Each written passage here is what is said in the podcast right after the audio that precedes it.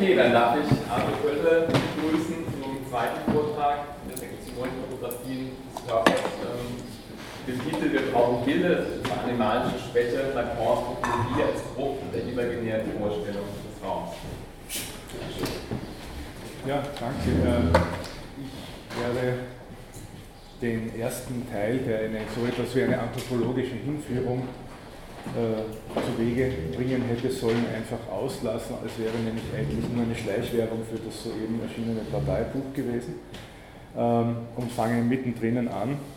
Man könnte den, Vor den Vortrag auch einen anderen Titel geben, als er im Programm aufscheint, nicht weil ich äh, mich zu etwas anderem entschlossen hätte oder äh, gescheitert wäre am Ausarbeiten des Papers, das ich ursprünglich vorhatte, das bin ich auch, aber es hat sich etwas äh, ergeben sozusagen während des Ausarbeitens, äh, was ich hier einfach mal tätig in den Raum stellen wollte. Man könnte also den Vortrag, dem Vortrag auch den Titel geben, Denken ist Ausdehnung, weiß nichts davon. Mein Hintergrund ist äh, ein etwas anderer als der von Ulrike Kadi. Ich habe keine Ahnung von der psychoanalytischen Klinik. Mein Referenzrahmen ist die philosophische Tradition, vor allem jetzt auch für diesen Vortrag. Und eine meiner Fragen äh, ist, wenn Sie so wollen, der epistemische Ort der Lacanischen Psychoanalyse äh, im Konzert anthropologischer Ansätze. Als solchen würde ich es jedenfalls sehen wollen. Der philosophische Einsatz, also ein erster von insgesamt vier Teilen. Der philosophische Einsatz. Wenn Lacan im Seminar 2 mit Bezug auf die Aufnahme von Grafiken und symbolischen Darstellungen sowohl zur Veranschaulichung des Unbewussten bei Freud als auch und für Lacan fast wichtiger bei den Ethnologen und Anthropologen festhält, Zitat, das ist sehr wichtig, die Modelle. Nicht, dass das etwas heißen würde, das heißt nichts, aber so sind wir nun mal. Das ist unsere animalische Schwäche. Wir brauchen Bilder. Dann ist das jedenfalls eine methodologisch bedeutsame, teils aber auch eine inhaltlich maßgebliche Festlegung, die sich bei ihm in gewisser Zeit bis in die späte und späteste Zeit durchhält und, so meine These, auch und gerade Lacans Fable für die topologischen Figuren und Schemata nach 1970 motiviert. Kurz gesagt transportiert Lacans beinahe obsessives Interesse für die Topologie, dessen im Konzert der französischen Philosophie des 20. Jahrhunderts nicht außergewöhnliche, aber gerade mit Blick auf diese, wie ich zu zeigen versuche, radikalere, vielleicht sogar radikalst mögliche Kritik an und Revision der letztlich auf den Kartesianismus rekurrierenden Auffassung von der Ausgedehntheit des Körpers, in deren landläufigster Erscheinungsform, nämlich derjenigen vom Körper als einer bildhaften Vorstellung bzw. rundheraus gesagt als Bild. Lacans natürlich immer nur indirekt im philosophischen Kontext seiner Revision der freudschen Psychoanalyse angesiedelte Topologie ist am besten als Ausdruck, zumindest versuche ich das, als Ausdruck seines unmittelbar philosophisch relevanten und revolutionären Versuchs zu verstehen, sowohl die Descartesche Auffassung von der Seele als einer von der ausgedehnten Substanz abgehobenen, ausdehnungslosen Substanz einerseits, als auch Freuds gegensätzliche Vorstellung von der ihr unbewussten Ausdehnung der Psyche andererseits hinter sich zu diesen Versuch unternimmt Lacan auf der Grundlage der Einsicht, dass zwischen einem Körper haben und dieser Körper sein ein wesentlicher Unterschied besteht. Während das Haben eines Körpers vom Gesichtspunkt der Seele, also des Geistes, der Kogitation aus betrachtet, als ein selbst ausdehnungsloses, aktives Manövrieren bzw. das passive Erleiden einer ausgedehnten Masse erscheint, taucht in der phänomenologisch aufgeschlossenen Erfahrung des Körperseins selbst nichts Ausgedehntes, mit dem Karlschen Verständnis bildhaft Körperliches auf. Jegliche bildliche, modellhafte Vorstellung von leibseelischer Identität führt imaginär in die Irre und ist die Wurzel jener abgrundtief abgründigen Selbstverkennung der Conditio Humana, an der die Anthropologie insgesamt krankt. Diesem imaginären Körper der Anthropologie gilt es, den Körper als realen oder genauer den Körper als Ort des Realen gegenüberzustellen, welches nicht durch Darstellungen welcher Art immer erfasst oder symbolisiert werden kann, sondern vielmehr im Scheitern aller einschlägigen Versuche durchscheint. Das heißt in der Unmöglichkeit der bildlichen Vorstellung, beispielsweise eben solcher nur mathematisch erfassbarer topologischen Körper wie des Borromeischen Knotens jenseits ihrer zweidimensionalen Blättung. Was Blättung ist, darauf hat äh, Ulrike Kadia schon hingewiesen.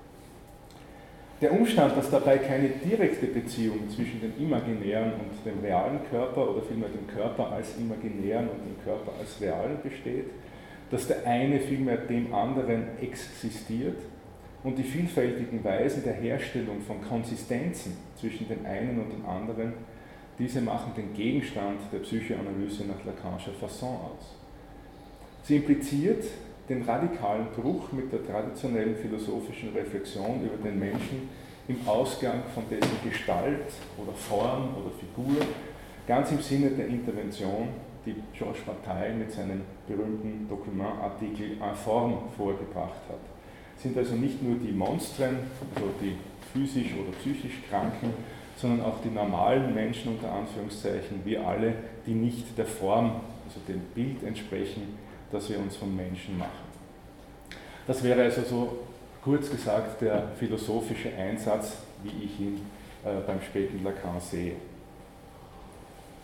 In einem ersten Punkt der Durchführung äh, nehme ich Descartes von Lacan her in den Blick. Im Seminar 22 RSI, also falsche Maus. Äh, Im Seminar 22 nimmt Lacan explizit an der Stelle Rekurs auf Descartes, an der er das imaginäre Moment des borromäischen Knotens als dasjenige, was ihm Konsistenz verleiht, abhebt gegenüber der Frage nach der Existenz. Muss man annehmen, fragt Lacan, dass das Ich denke genügt, um die Existenz zu sichern? Um diese Frage postwendend gleich zu verneinen, gewiss nicht und Descartes strauchelt. Warum oder besser inwiefern strauchelt Descartes?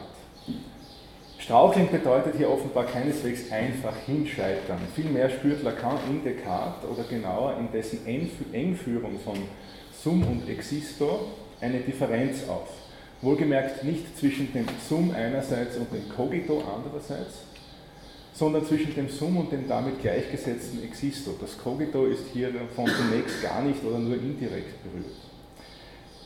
Er begreift diese Engführung als ein Loch, oder als die Kittung sozusagen eines Lochs und bringt sie mit der Existenz in Verbindung. Ich werde sagen, schreibt er oder sagt er, dass es, damit etwas existiert, ein Loch geben muss. Wird nicht dieses Loch simuliert durch das Ich denke, da Descartes dieses entleert. Zitat Ende. Über den Einsatz des methodischen Zweifels entleert Descartes das Cogito, um Platz zu schaffen für jenes Sum existo, das sich in seiner Vorstellung als ausgedehnt begreift. An die Stelle der sinnlichen Erfahrung, die der Körper macht und die verworfen wird, weil ungewiss und irrtumsanfällig, tritt die bloße Ausdehnung oder besser die Ausgedehntheit der Dinge als Objekte Anschauung. Descartes vollzieht also eine Operation der Entleerung, die als Resultat eine Leerstelle hinterlässt, ein Loch, welches vom Cogito als per Definition nicht ausgedehnten Moment der Selbsterfahrung eingenommen werden kann. Just dieser Akt der Cogitatio aber besteht in der nachmals gleichsam zugunsten dieses ihres Effekts ausgelöschten, verdrängten Bewegung der Ausdehnung. Also nicht der Ausgedehntheit, sondern der Ausdehnung des Lochmachens im Denken. Man muss daher unterscheiden zwischen dem Ausgedehnten der Körper als Res extense einerseits und der Ausdehnung als Bewegung der Extensio andererseits.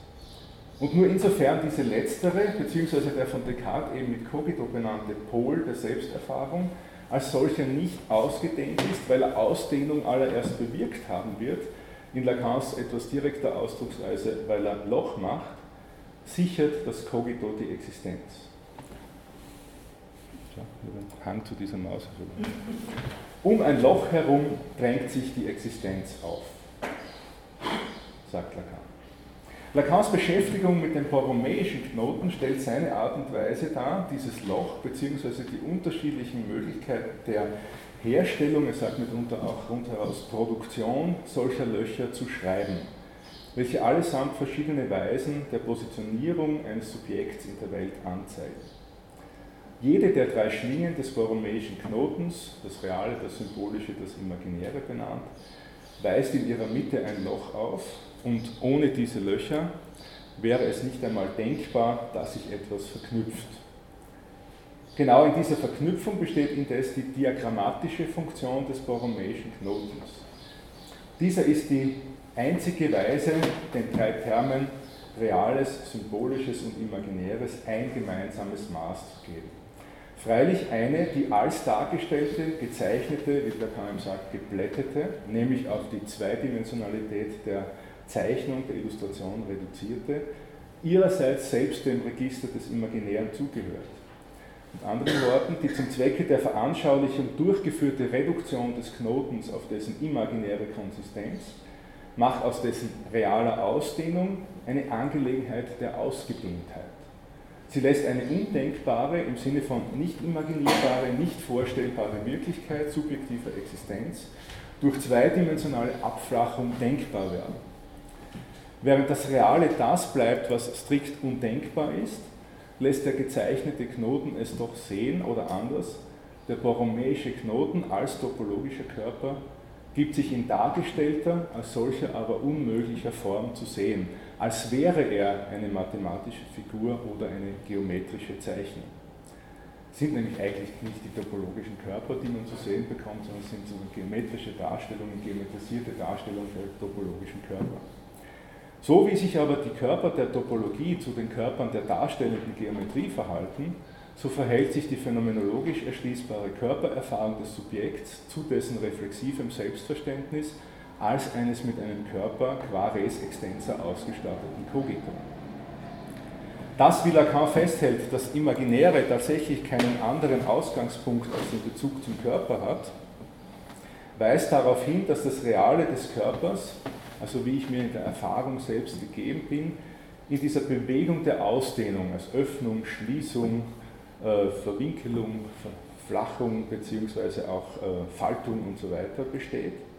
Und die von Descartes beschriebene imaginäre Darstellbarkeit des Resultates dieser Ausdehnung im Wege der Ausgedehntheit von Körpern im Raum eben nicht mit diesem immer am selben Platz befindlichen Realen derselben gleichgesetzt oder verwechselt werden darf.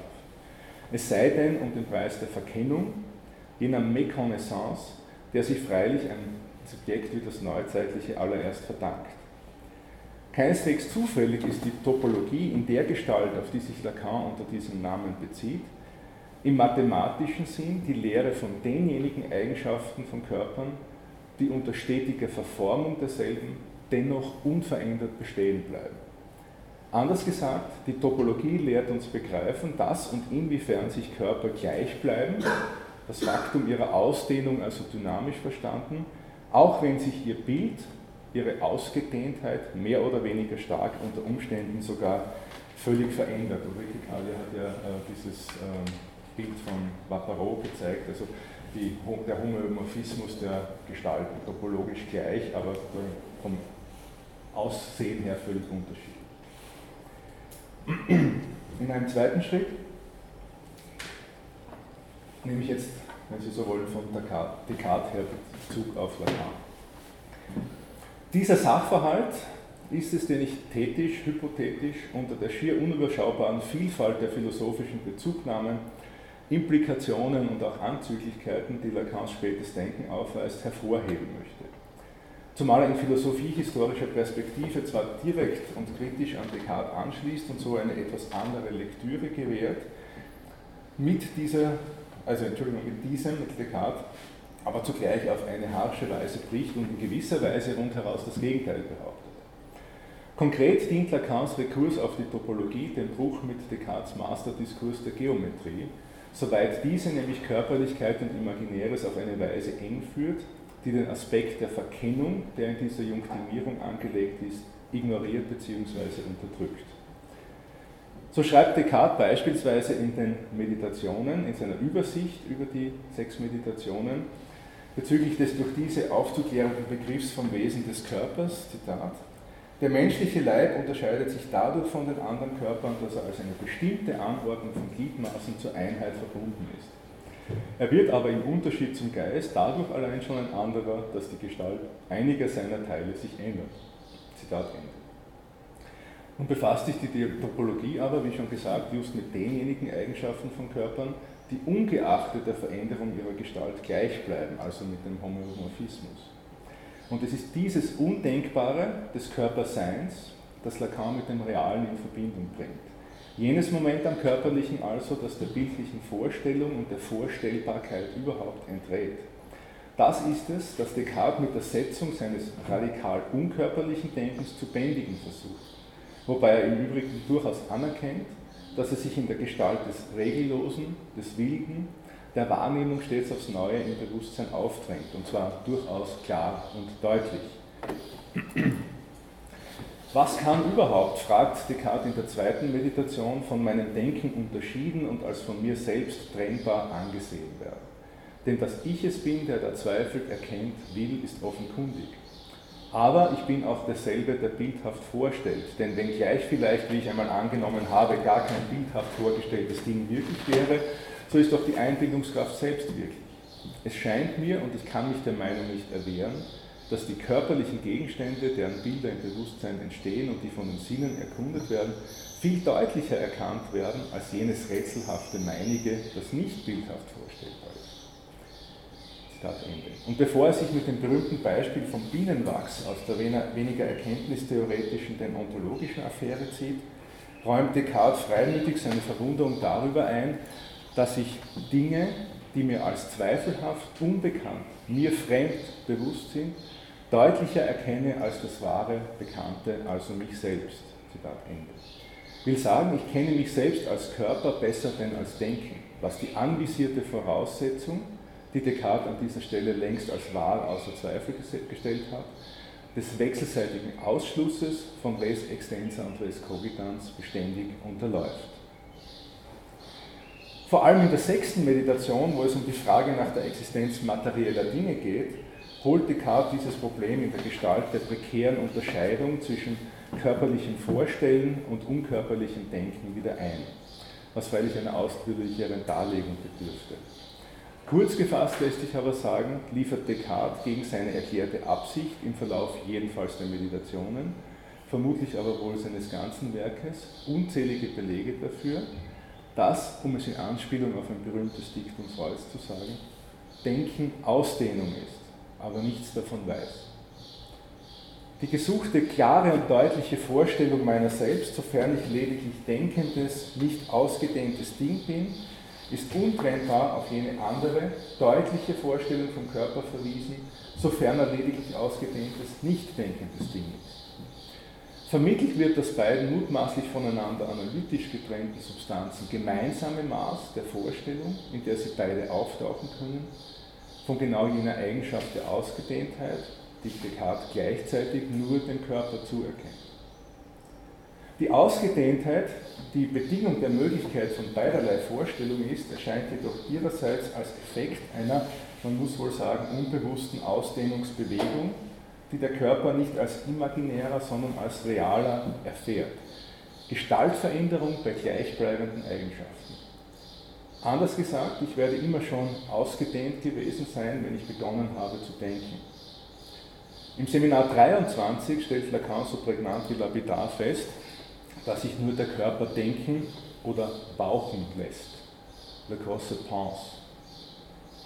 Also Pensée mit A geschrieben, bauchen. Eine mögliche Übersetzung. Das Denken wird skandiert vom Loch, welches der Körper in ihm darstellt.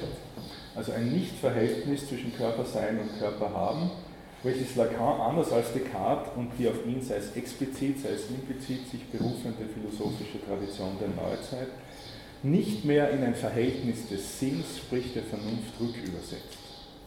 Wo ich bin, da denke ich nicht, wo ich denke, da bin ich nicht. So ähnlich, nicht ganz in dieser Folge, äh, sagt er es in den Schriften, im Drängen des Buchstabens im Unterbewussten. Das mit der hier angesprochenen Skansion des Denkens, das Symbolische seinen Auftritt hat, das bei Descartes keine maßgebliche Rolle spielt, sei hier bloß erwähnt, aber dieser Erwähnung bedarf es wenigstens, ist doch das durch, Symbol, durch das symbolische konstituierte Loch zufolge Lacan das einzige, das sicher ist, insofern es einen gleichsam bleibenden Anker in der körperlichen Erfahrung hat das Inzestverbot bzw.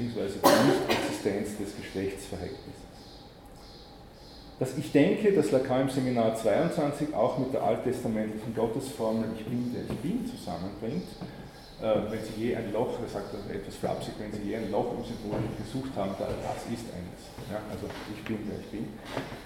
Äh, dass ich denke, schlägt dem Imaginären, der klaren und deutlichen Vorstellung des Körpers von sich ein symbolisches Loch, welches seine Existenz begründet. Nicht von ungefähr schreibt Descartes vielsagenderweise, der Satz Ich bin, ich existiere sei notwendig wahr, so oft ich ihn ausspreche oder im Geiste auffasse. Letzter Punkt von Lacan auf Freud und wieder zu Descartes. Mit der Abkehr von der ambivalenten Festlegung auf die Ausgedehntheit der Vorstellung, also von der Konzeption des Körpers am Leitfaden der Bildlichkeit, von der Descartes zufolge das Denken fernzuhalten sei, distanziert sich Lacan aber gleichzeitig von einem bestimmten Freud, insofern dieser in diesem topologischen Modell, beziehungsweise in dieser Zeichnung im Kontext des topologischen, zweiten topischen Modells, Entschuldigung, äh, im wahrsten Sinn des Wortes eine Sackvorstellung des Psychischen gezeichnet habe. Ulrike Kavi hat dieses Bild gezeigt, auf das ich mich hier beziehe. Zu Zeiten Freuds, Entschuldigung, zurück. Äh, zu Zeiten Freuds sagt Lacan sehr allgemein, womit der Freud gleichzeitig wieder in Schutz nimmt. Zu Zeiten Freuds also ist, was sich davon, nämlich von der Existenz benennt, nur imaginär. Und Freud bezeichnet mit der Funktion des Ichs nichts anderes als das, was in der Vorstellung ein Loch bildet. Heute, seit und mit Lacan müssen wir wohl kommunizieren. Heute erkennen wir, dass die Existenz als solche sich durch das trägt, was in jedem der Terme RSI, realsymbolisch imaginär, und nicht nur im Imaginären, wie zu Zeiten Freuds, ein Loch bildet. Der Veranschaulichung genau dieses Umstands, den die Psychoanalyse und hier natürlich insbesondere die Klinik uns zu sehen erlaubt habe, dient Lacan der borromäische Knoten. Er stellt in seinen verschiedenen Formen mögliche Weisen dar, der Existenz Konsistenz zu verleihen. Das heißt, die drei Register des realen, symbolischen und imaginären, die normalerweise nichts miteinander zu tun haben, miteinander zu verknüpfen, woraus je spezifische Strukturen von Subjektivität resultieren. Natürlich ist der Knoten ein Bild und gehört somit seinerseits dem Imaginären an, soweit er dargestellt ist, von woher ihm ein Bezug zum Körper eignet. Nun insinuiert Lacan allerdings nicht, dass der gezeichnete, der zweidimensional gebrettete Knoten das Modell oder das Abbild einer psychischen Realität wäre. Er stellt die in diesem traditionellen Sinn verstandene Bildhaftigkeit des Knotens als solchen gerade in Frage, sowohl realiter, zum Beispiel im Seminar 22, aber ist es denn ein Bild? Fragezeichen, als auch sprachlich rhetorisch. Metapher? Fragezeichen.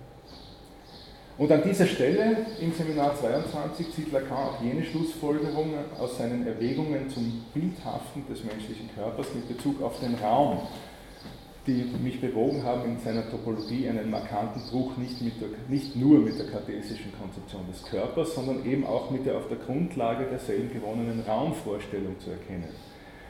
Dass unser Körper, sagt Lacan, drei Dimensionen hat, unterliegt keinem Zweifel, sobald man nur die Schale dieses Körpers knackt.